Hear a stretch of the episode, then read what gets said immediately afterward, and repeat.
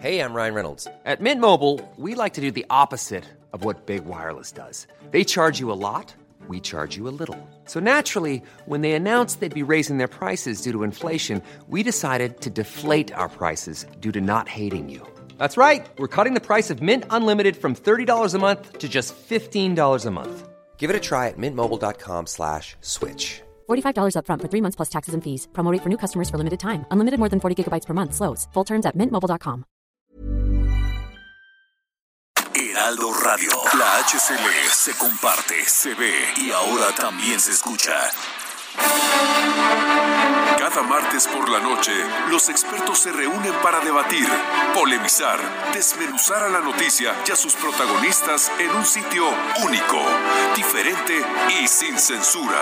Esta es la mesa de análisis a fuego lento, bajo la conducción de Alfredo González Castro, por El Heraldo Radio. Iniciamos.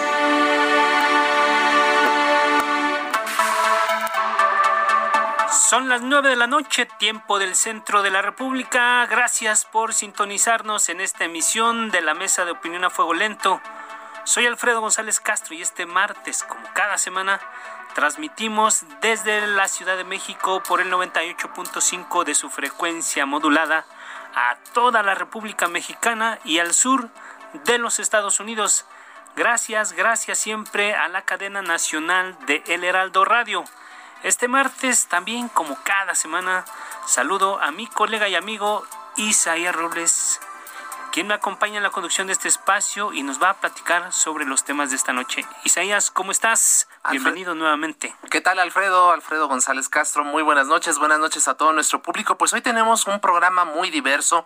Vamos a hablar del relevo en las alcaldías que se dará este viernes primero de octubre, también del 53 aniversario de la matanza estudiantil del 68.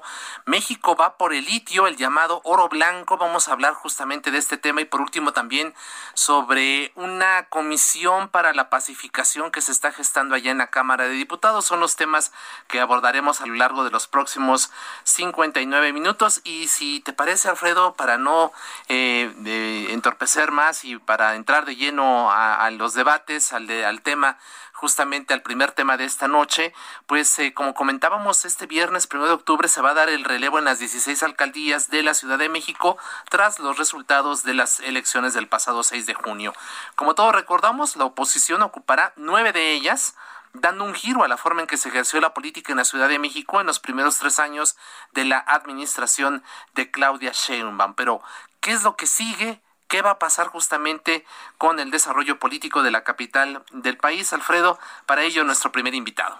Así es, Isaías, amigos del auditorio. Pues así, sin más preámbulo, damos la bienvenida. Agradecemos al, al alcalde electo de Coyoacán, Giovanni Gutiérrez. Giovanni, gracias, muy buenas noches. Muy buenas noches, gusto en saludarlos y también un saludo a todo su auditorio. Pues eh, platícanos, Giovanni, ¿cómo ha sido el proceso de entrega-recepción? ¿Ha sido terso, ha sido fluido? Sobre todo, pues estamos a dos días de que ustedes por fin, por fin asuman las riendas de estas alcaldías. ¿Cómo ha sido el proceso?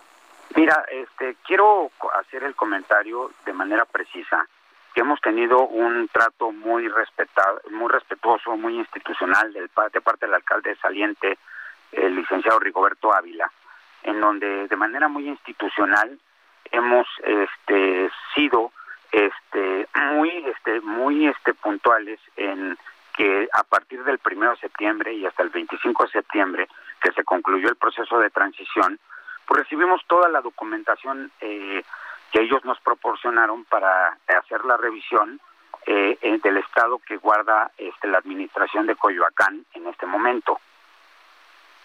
Así es. Eh, alcalde Giovanni Gutiérrez, buenas noches. Le saluda a sus servidores Ayas Robles. A partir de estos documentos que usted nos comenta he recibido, ¿cómo, ¿cómo valoraría, cómo sería su evaluación sobre el estado en el que se encuentra Coyoacán? Lía Limón, por ejemplo, ha denunciado que Álvaro Obregón se encuentra en condiciones deplorables. ¿Es el caso también para la alcaldía que usted gobernará a partir de este viernes? Nosotros en este momento, Isaías, buenas noches estamos haciendo el análisis y el diagnóstico correspondiente para dar de manera puntual un dictamen. En este momento no estaríamos en condiciones de poder comentar nada, pues porque apenas estamos haciendo la revisión correspondiente y, me, sería muy injusto dar una opinión a favor o en contra al respecto. Lo que sí te puedo adelantar es que estamos revisando de manera de manera puntual los procesos, los presupuestos, etcétera, pues para que nosotros podamos tomar esta administración de manera sana, al igual que nosotros presentamos una reestructura administrativa y este dictamen, pues nosotros esperemos que nos lo den pronto para que tomemos la alcaldía, pues con la organización que nosotros esperamos y también con, con el análisis en, en base en el con base en el presupuesto, pues para poder nosotros aplicar pues de manera digna el presupuesto y poder satisfacer las necesidades de los ciudadanos de aquí a fin de año. Eh, Giovanni, eh, en estos días hemos visto que han tomado posesión los nuevos gobernadores de algunos estados en el interior de la República. Y un denominador común que hemos observado es el, la queja, el reclamo, el, el sentir de que no reciben estados prácticamente en quiebra ya lo decías tú, van a ver, eh, este, van a vigilar el tema del presupuesto. Incluso hace unos días se presentó ahí una controversia con, con el Congreso de la Ciudad de México que tenía que ver con el asunto del dinero. ¿Qué has visto? ¿Qué percibes de tu alcaldía, particularmente de Coyoacán? ¿Cómo te van a heredar este, las finanzas de, de, este, de esta demarcación? Como te comentaba, mira, eh, nosotros estamos viendo en el presupuesto lo que tenemos que eh, trabajar sobre el presupuesto participativo 1, sobre el país 2 y sobre el presupuesto regular 3.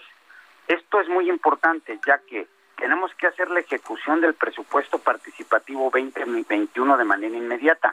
esto esto pues ya está precisamente encaminado, ya se ya se hicieron las asambleas correspondientes y nosotros tenemos que llegar a trabajar al respecto. Pero con todo esto te quiero comentar que también vamos a revisar o está nuestro equipo revisando los adeudos que hay de la luz, si hay adeudos de laudos, si hay adeudos por servicios o también si hay adeudos a proveedores. En ese sentido, con el dinero que nos van a dejar o que nos están dejando, pues nosotros poder cubrir de manera inmediata todos estos pues este reclamos que pudiéramos tener a corto, mediano y largo plazo. Al igual que en el tema de la vigilancia, si tenemos adeudos con la policía, pues saber cuáles son precisamente en el diagnóstico que estamos elaborando y saber algo muy importante. Imagínate tú, que nosotros tengamos disponibles 10 pesos, pero que tengamos 12, bueno, pues ahí sí habría problema. De otra manera, no. ¿Cuándo lo vamos a saber al término del diagnóstico que nosotros estamos elaborando? ¿Cuándo calculan, alcalde, que tendrán justamente este diagnóstico y, una, eh, una situación más precisa de cómo se encuentra financieramente la alcaldía Coyoacán? Pues no debe de pasar más de una semana para que nosotros podamos tener un diagnóstico claro, bueno, un diagnóstico preliminar sobre este tema, ¿verdad? Yo como te comento, en la alcaldía de Coyoacán, el alcalde saliente, este Rigoberto, sí tuvo toda la apertura, toda la transparencia, toda la institucionalidad de entregarnos los documentos correspondientes que tenían ellos a la mano, pues porque ellos heredaron un tema que fue muy pronto. Ellos estuvieron escasos tres, cuatro meses, en la, seis meses, perdón, en la alcaldía. Pero bueno, todos los documentos que nosotros los solicitábamos nos los dieron de manera puntual y nosotros al respecto estamos haciendo la revisión correspondiente. Muy bien, Giovanni. Más allá del tema presupuestal, independientemente de cómo encuentres las finanzas, tú ya trazaste un proyecto de lo que va a ser tu gobierno. ¿Cuáles van a ser estas prioridades en los tres años de, de tu administración en Coyoacán? Mira, nosotros tuvimos 168 propuestas con base en lo que vimos en la necesidad de la calle. Entonces hicimos un atlas de problemática. Pero más allá de eso, lo principal es la inseguridad. Para nosotros el tema de la inseguridad es un tema prioritario. ¿Qué vamos a hacer? Clareo de árboles, lámparas, cámaras de videovigilancia, contratar más policías.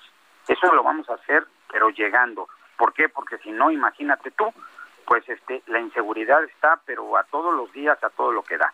También en la en, la materia de servicios urbanos si tú llegas a Coyoacán pues te puedes encontrar con baches te puedes encontrar que faltan luminarias que no hay coladeras etcétera. Pero nosotros al respecto sí tenemos un diagnóstico claro. Mira al día de hoy si tú me preguntas cuántos baches en Coyoacán, nosotros en Coyoacán sí te lo podemos contestar, pues porque nosotros hicimos un atlas de problemática.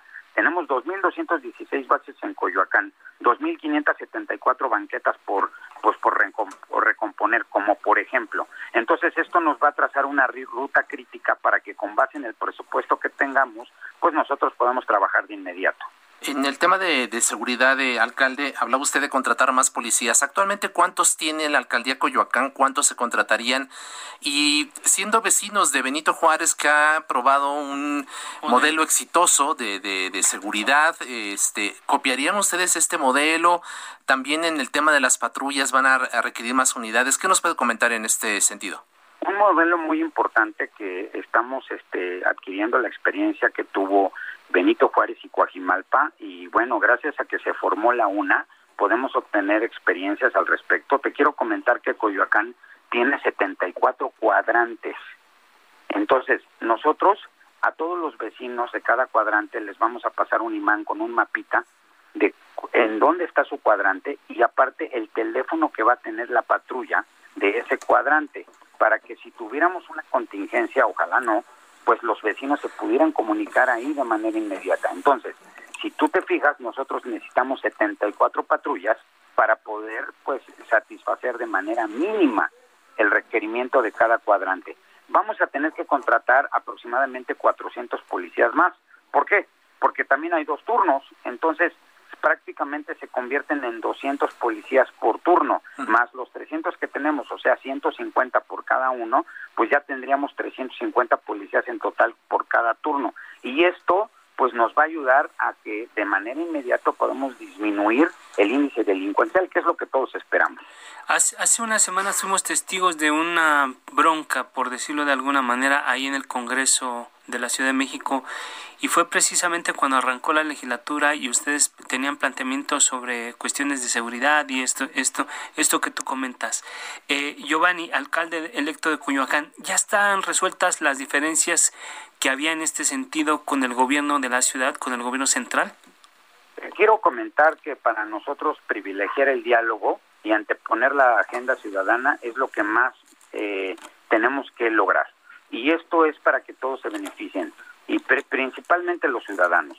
Nosotros desde un principio dijimos que la UNA se formó para privilegiar el diálogo, pero también para tener experiencias de los buenos gobiernos que hemos tenido este, en Benito Juárez, en Coajimalpa, y nosotros replicarlo. Te quiero comentar de manera precisa que para nosotros no hay ningún problema, que queremos caminar, queremos salir adelante con las autoridades locales y con las autoridades federales. ¿Su relación con Claudia Sheinbaum? La califico de muy buena, un trato cordial, un trato de respeto, un trato institucional y me parece que tenemos que seguir caminando en ese sentido. Eh, Giovanni, ustedes están llegando ya a, a, tomar posesión de las alcaldías.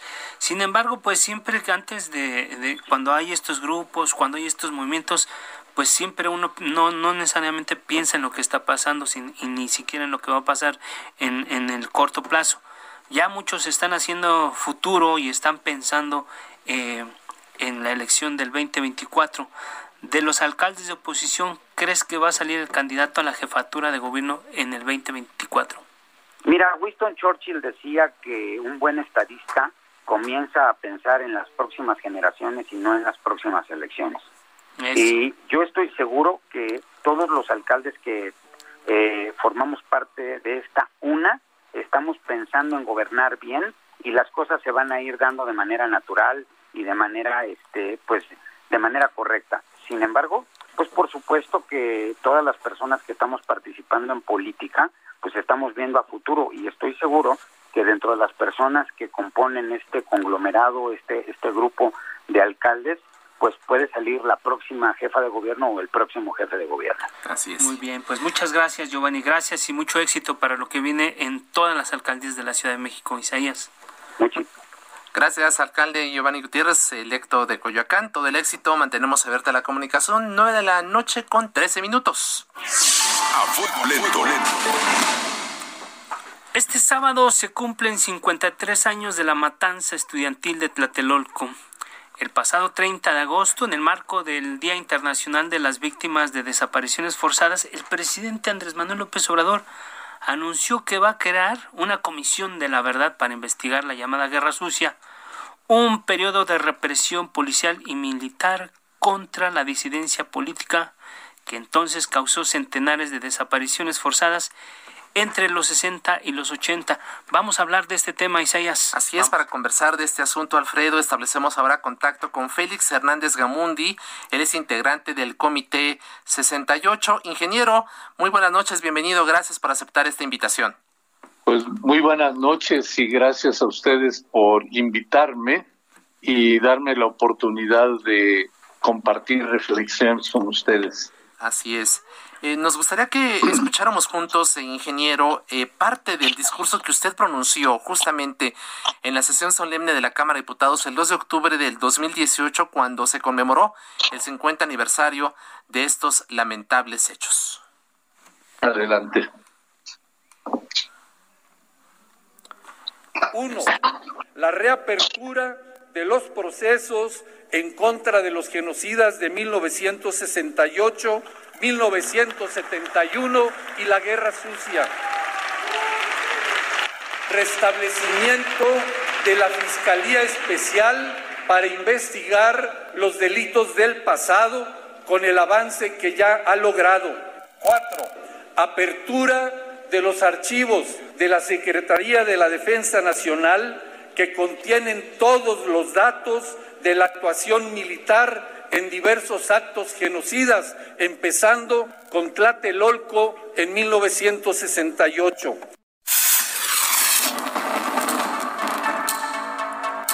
Eh, Félix Hernández Gamundi, Fiscalía Especial o una Comisión de la Verdad como propuso Andrés Manuel López Obrador.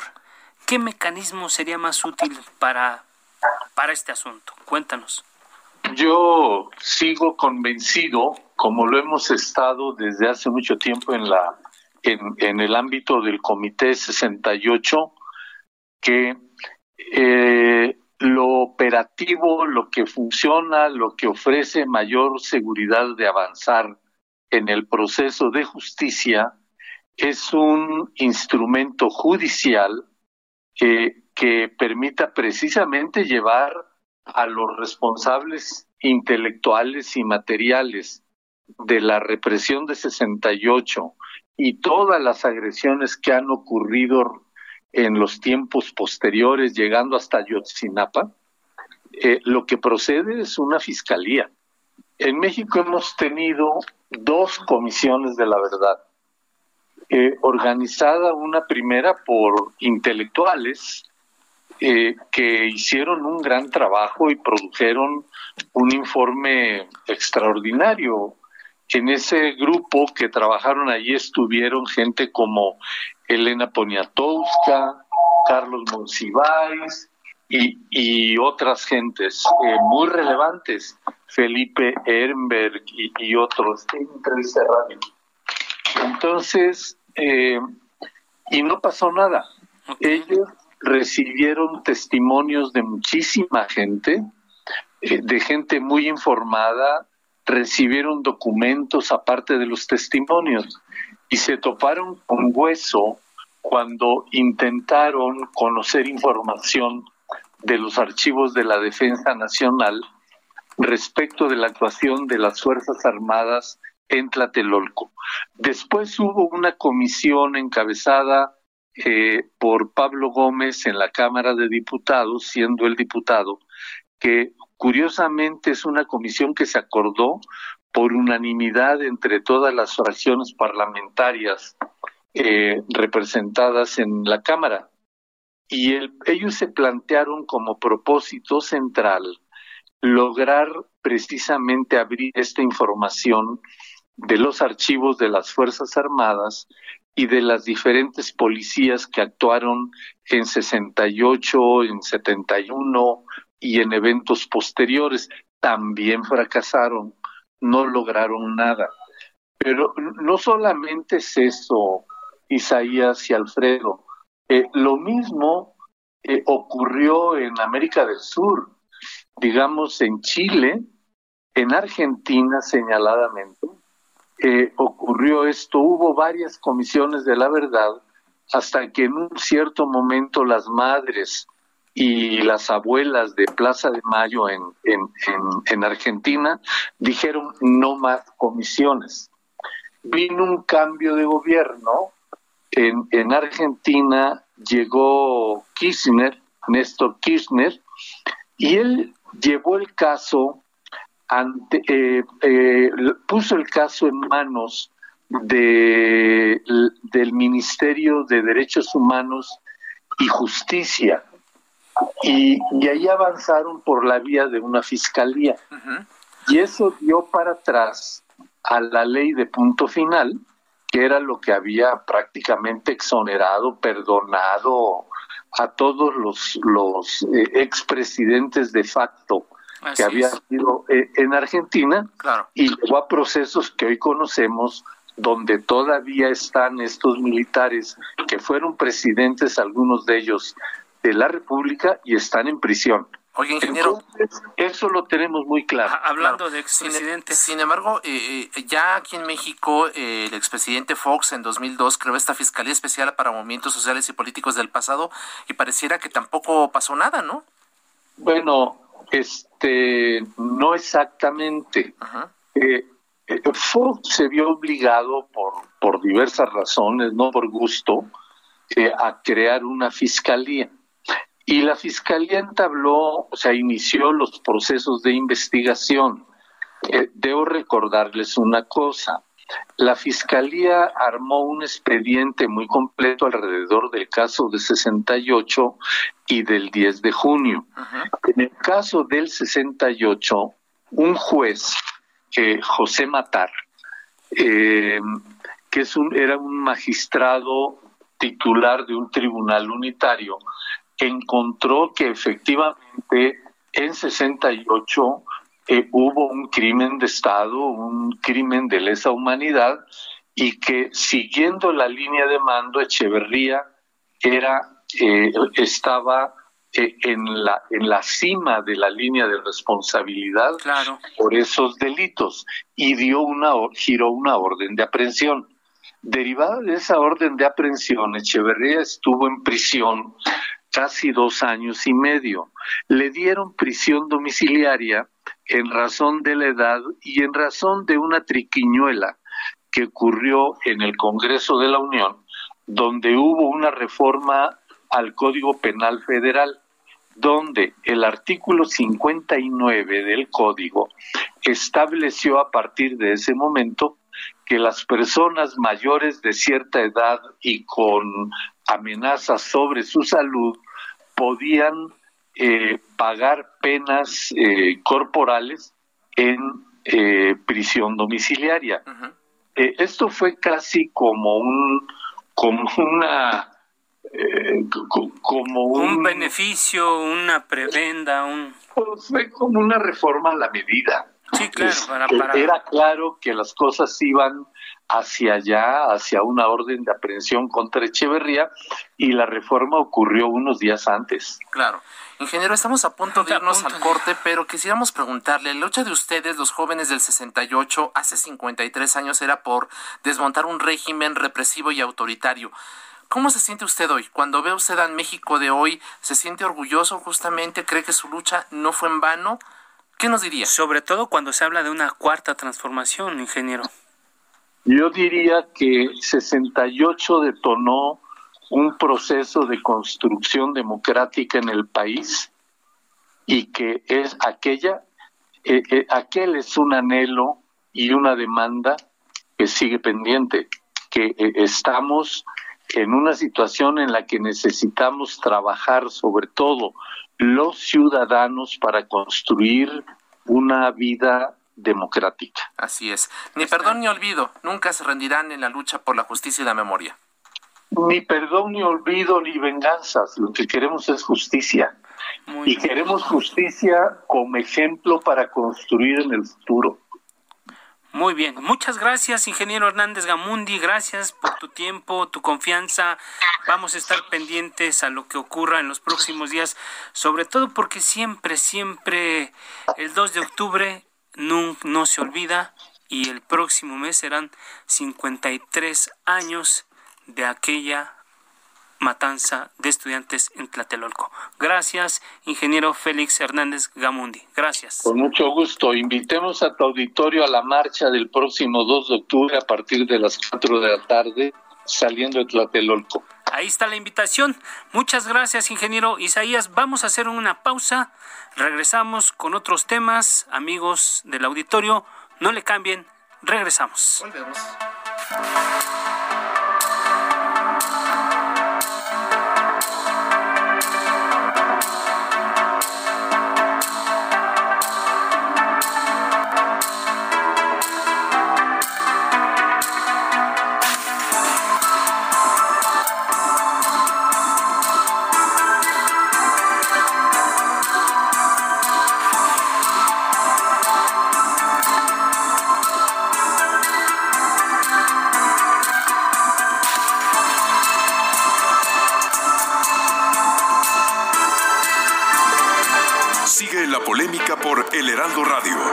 Que saben de política y la desmenuzan.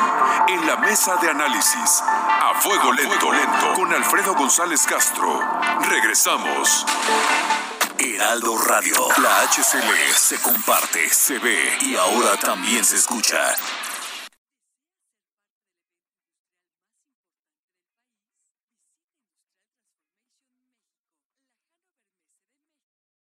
Heraldo Radio 98.5 FM, una estación de Heraldo Media Group, transmitiendo desde Avenida Insurgente Sur 1271, Torre Carrachi, con 100.000 watts de potencia radiada. Está usted en la mesa de análisis, a fuego lento, con Alfredo González Castro, por El Heraldo Radio.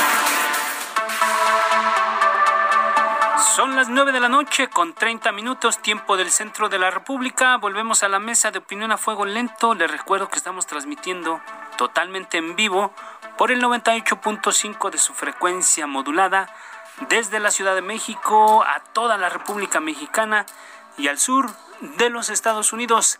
Gracias, gracias a la cadena nacional de El Heraldo Radio.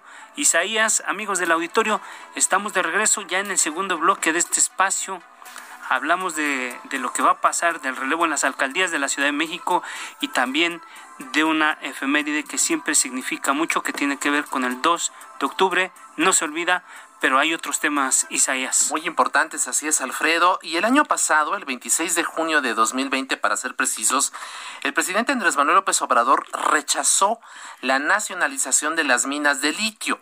Lo hizo en los siguientes términos. No es necesario la nacionalización porque, de acuerdo a la Constitución, en el artículo 27 se establece el dominio de la nación de los recursos naturales que están en el suelo y en el subsuelo. Por eso eh, hay un mecanismo de entrega de contratos y de concesiones en el caso de la explotación minera. Habría que ver eh, en qué condiciones se entregarían estos contratos y las concesiones.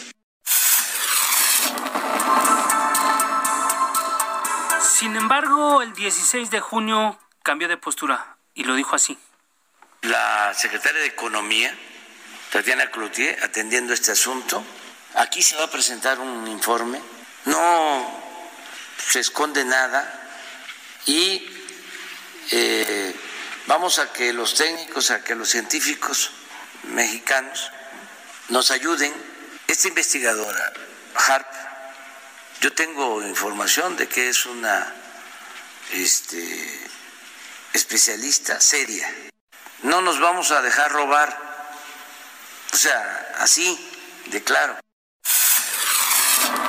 Incluso, incluso Alfredo, la semana pasada el presidente habló de que presentaría una iniciativa en la materia. Para hablar del tema hemos convocado a Miriam Grunstein, ella es profesora investigadora del CIDE, consultora jurídica externa de despachos nacionales e internacionales, experta en temas de energía.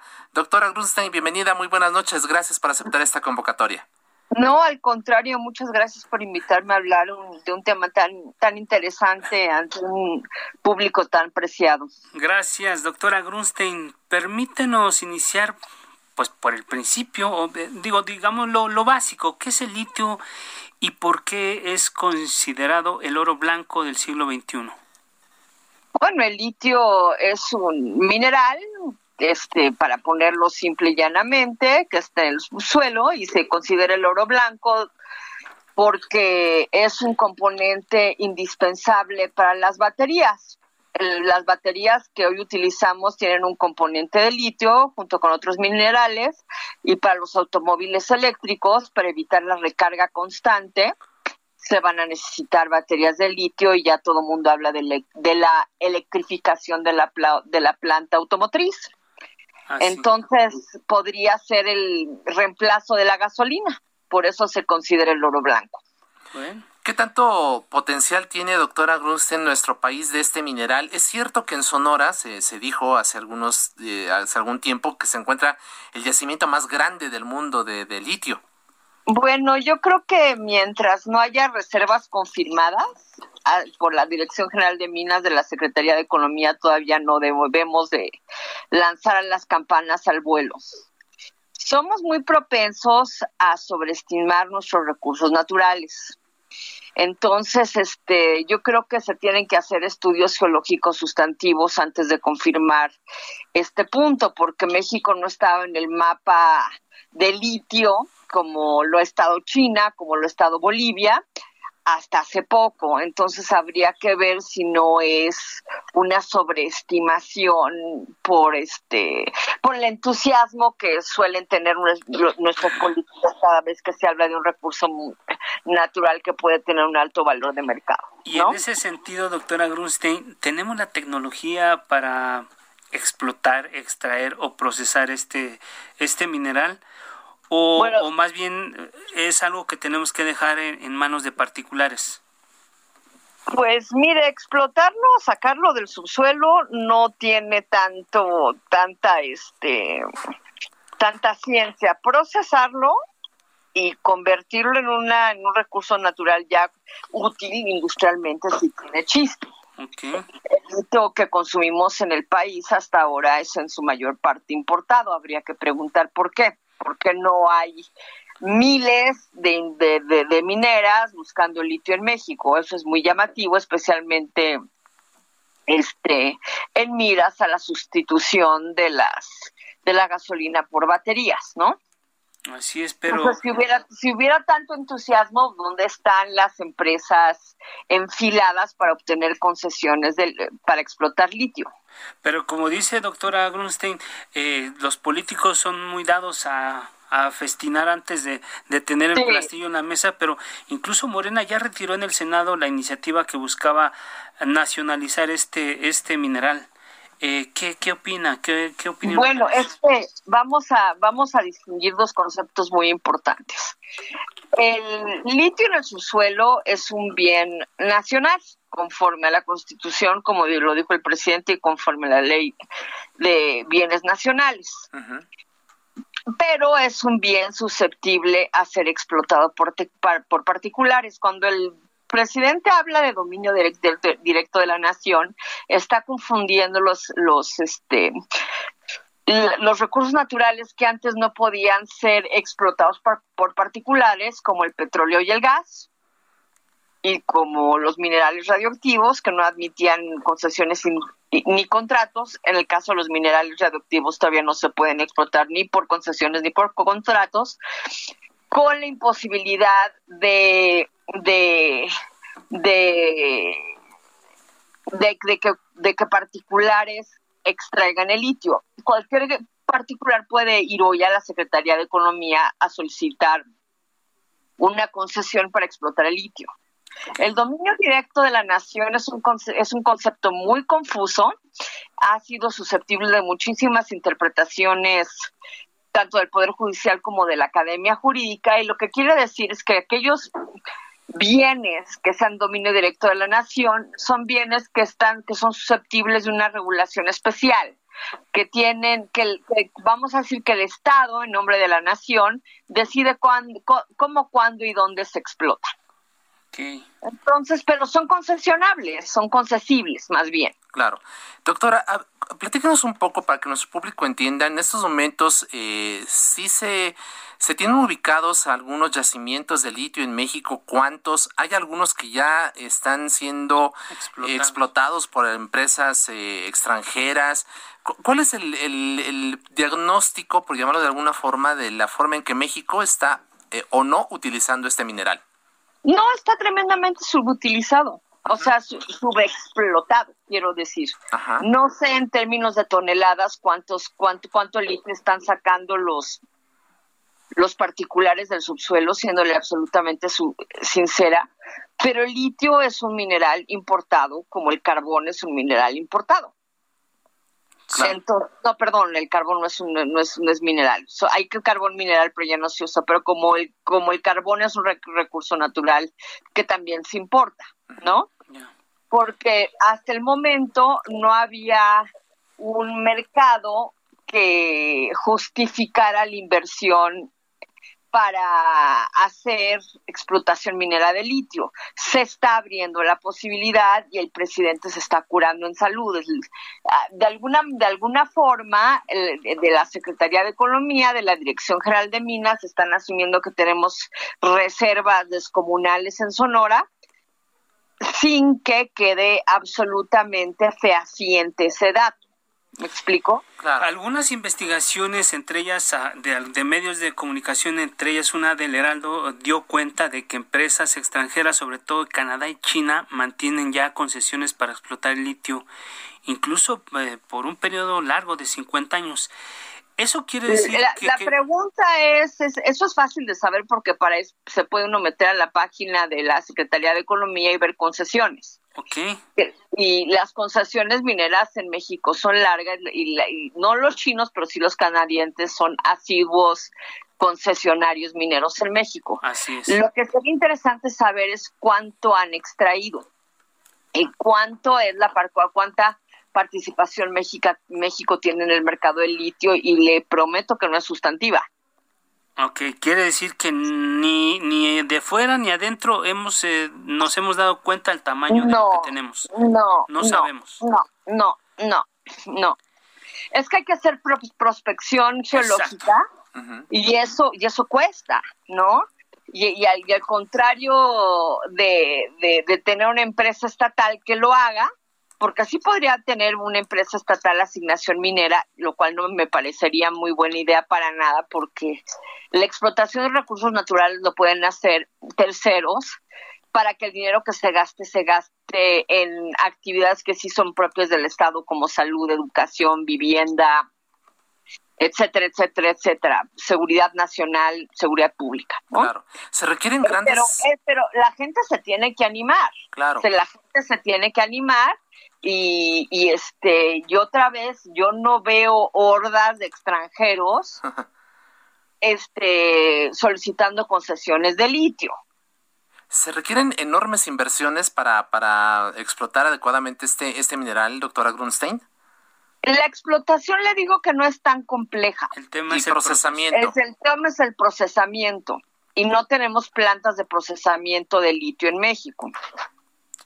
¿Qué tan lejos estamos de que los vehículos dependan de este mineral? ¿Qué tan lejos, qué tan cerca? Y dejemos de usar. Cada vez, cada vez más cerca. Acaba de salir este, este, otro auto, automóviles. Cada vez hay más automóviles eléctricos. Hay una nueva sub híbrida, creo que es la primera en el mercado, pero como es híbrida, el, el, motor recarga la batería. Entonces, seguramente una batería mm, así no necesitaría tanto litio. Pero, en, pero Reino Unido tiene un compromiso de eliminar todos los automóviles de gasolina para 2050 y suena mucho, pero pero 30 años vuelan. Claro. ¿Cómo ve vuelan? ¿Cómo ve doctora Grunstein el futuro de litio en México? Eh, ya hemos eh, usted nos ha platicado que ni ni, ni de las empresas extranjeras ni ni que ni aquí internamente Yo no las veo. Yo no las veo, a lo mejor es, es un secreto, secreto muy bien guardado este, pero yo no veo así hordas de personas y en los foros en los que estuve sobre este transición energética se habló de México como un país este con gran prospectividad de litio. ¿No? Bueno, pues vamos a esperar a ver cómo se mueve el Congreso, cómo se mueve el, gobierno federal, las empresas y, los nacionales en torno a este mineral que ya está denominado como el oro blanco. Gracias, doctora Miriam Grunstein. Gracias por conversar con el público de A Fuego Lento. Si nos permite, vamos a, vamos a dejar abierta la comunicación para futuras consultas. Gracias, sobre doctora. Sobre todo, pues esperar un poco la iniciativa. La iniciativa, ¿no, doctora? Una vez que, que el presidente la haga llegar al Congreso, pues veremos en qué consiste y veremos hacia dónde están enfocando las baterías en la actual administración y, la, volveremos a convocar entonces, doctora. Muchas gracias, buenas noches. Muchas gracias a ustedes, hasta luego. 943. A fuego lento. El pasado 21 de septiembre, al comparecer ante el Pleno del Senado, la secretaria de Seguridad y Protección Ciudadana, Rosa Isela Rodríguez, dijo lo siguiente. Vamos a escuchar y volvemos con nuestro siguiente invitado. No venimos a ganar una guerra, venimos a ganar la paz. Ya lo dijo el presidente López Obrador y cito, vamos a seguir avanzando en pacificar el país. Es un desafío, es una responsabilidad, es una convicción. Si no terminamos de pacificar a México, por más que se haya hecho, no vamos a poder acreditar históricamente a nuestro gobierno. Está lo que dijo la secretaria Rosa Isela Rodríguez, pero ¿qué tan fácil es pacificar a México? Hacemos contacto ahora con Francisco Huacus, él es diputado federal del PRD. Diputado, bienvenido, muy buenas noches, gracias por aceptar esta conversación. Muchas gracias, amigo Alfredo e Isaías, por eh, recibirnos esta entrevista. Y pues aquí estamos a sus órdenes con todo gusto. Eh, diputado, diputado, eh, hace unos días eh, presentaste o, anunciaste que ibas a presentar un punto de acuerdo para crear una comisión de pacificación. ¿Cuáles serían las funciones de esta comisión? Porque dicen por ahí que, que si quieres que un problema no se, no se resuelva, crea una comisión. A ver, cuéntanos, este diputado. Sí, claro, por supuesto. Fíjate que el pasado 9 de septiembre eh, presenté yo un punto de acuerdo ante la Junta de Coordinación Política para la creación de la Comisión Especial para la Pacificación de México. Eh, ¿En qué consiste? Pues consiste principalmente en que eh, se integre por un legislador, una legisladora de cada grupo parlamentario, que seamos el órgano legislativo el que escuche las demandas de los desplazados, de las víctimas, de eh, todas estas personas, ciudadanos, organismos eh, civiles, religiosos, eh, que existen en cada pueblo, en cada municipio, en cada estado, donde hoy impera la violencia. El planteamiento también es muy claro que se inicie por Michoacán, por ser eh, el, lugar de origen donde provengo, eh, específicamente eh, mi distrito que tiene una configuración territorial donde es parte de la Tierra Caliente, Aguililla, Cualcomán, Tepacatepec, que son municipios completamente devastados por el crimen organizado.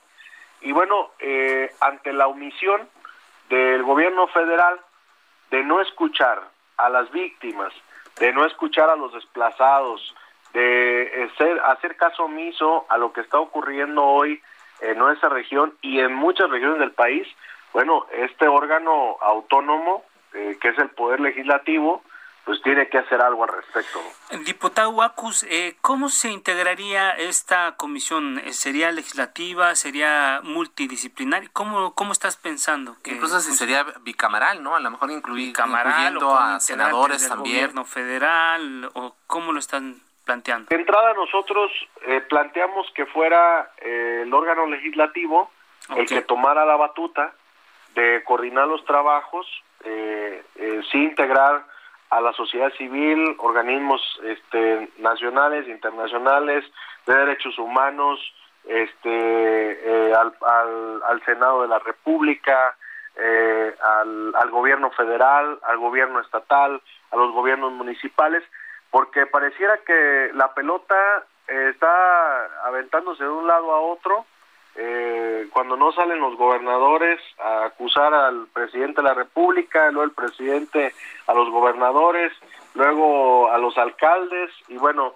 ya los ciudadanos no saben quiénes son los que tienen la responsabilidad primera de atender los temas de, seguridad en sus municipios. Eh, diputado, eh, una vez que ustedes escucharan a los desplazados, a las víctimas, en fin, eh, como usted lo comenta, ¿qué haría la comisión? ¿Emitiría recomendaciones a, los gobiernos locales, al gobierno federal? ¿O cómo, cuál sería la función, la conclusión de todos esos encuentros que ustedes pretenden tener con, con las víctimas?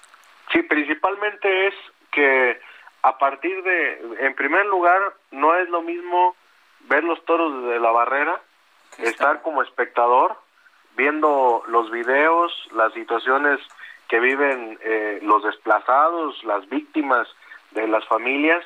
Este, eh, eh, otra cosa es vivir, transitar. Les digo yo que en el caso de Aguililla ha, ha, ido una comisión especial que creó ahí el, el gabinete federal, pero van, ofrecen programas y la gente finalmente dice, bueno, nos van a traer dinero, pero ¿en qué lo vamos a gastar si no hay insumos, no hay suministros, este, no hay víveres, no hay nada en lo que podamos gastar nuestro recurso? Entonces, principalmente es eh, escuchar a todos los organismos, a toda la sociedad civil, religiosos, este, víctimas, desplazados y demás, y elaborar en conjunto eh, un plan de acción para restablecer la paz en los municipios eh, de, todos los estados que hoy viven eh, eh, situaciones trágicas, ¿no?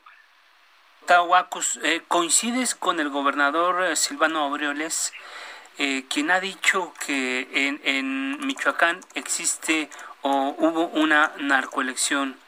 ¿Coincides con él?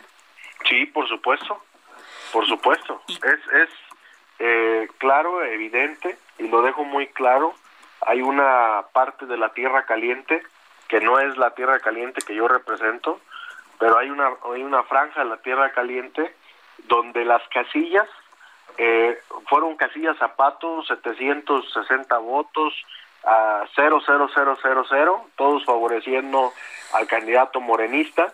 Eh, hubo más del 80% de la participación ciudadana, algo inédito que no había pasado en años, boletas que se eh, marcaron antes de iniciar el, el proceso de la votación, eh, audios que circularon eh, de gente amenazada, colectivos, transportistas, eh, eh, integrantes de mercados. Por esa es la razón por la que se tiene que anular la elección, porque se supone que ya mañana el Tribunal Electoral falla sobre, eh, da su veredicto final sobre este asunto de la elección en por supuesto. aquella entidad. Aquí, aquí es importante recalcar que ese es uno de los criterios que puedan existir para anular la elección. Creo que debe ser uno de los más fuertes. Michoacán ya vivió un narcoestado eh, cuando en el antes en el 2011 eh, recordarán ustedes todo ese trágico desenlace la creación de las autodefensas entre el 2013 y 2014 el interinato de Salvador Jara la salida de Fausto Vallejo eh, las eh, las detenciones propiamente de familiares de, de Fausto Vallejo y bueno creo que hoy eh, no puede regresar Michoacán a volver a convertirse en un narcoestado. Pero todo apunta a ah. que a que el tribunal va a ratificar el triunfo de Alfredo Ramírez Bedoya allá en Michoacán.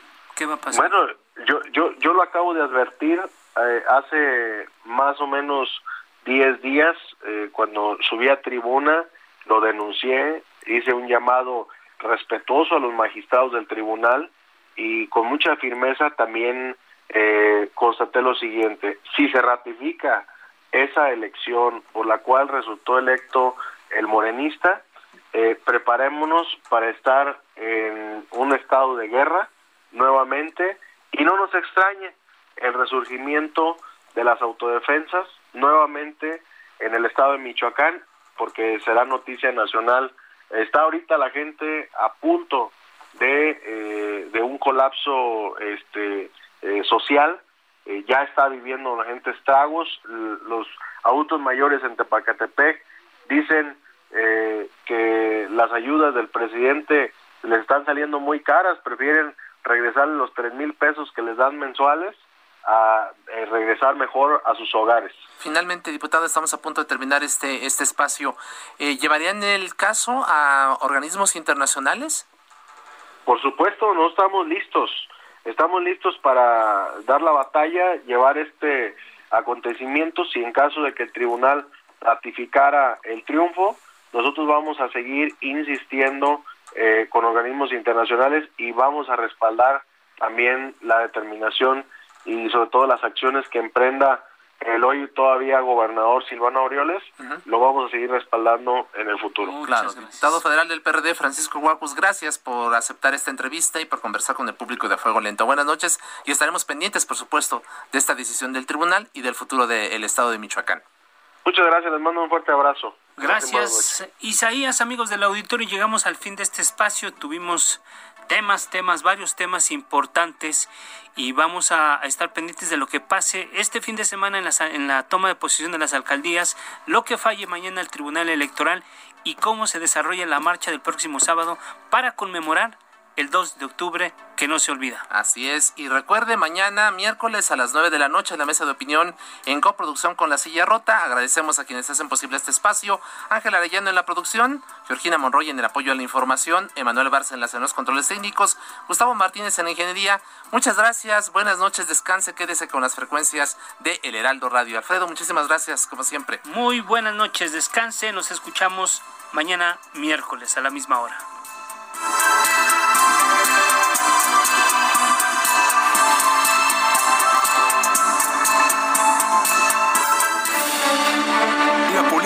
Hoy ha terminado. A fuego lento, lento, por El Heraldo Radio.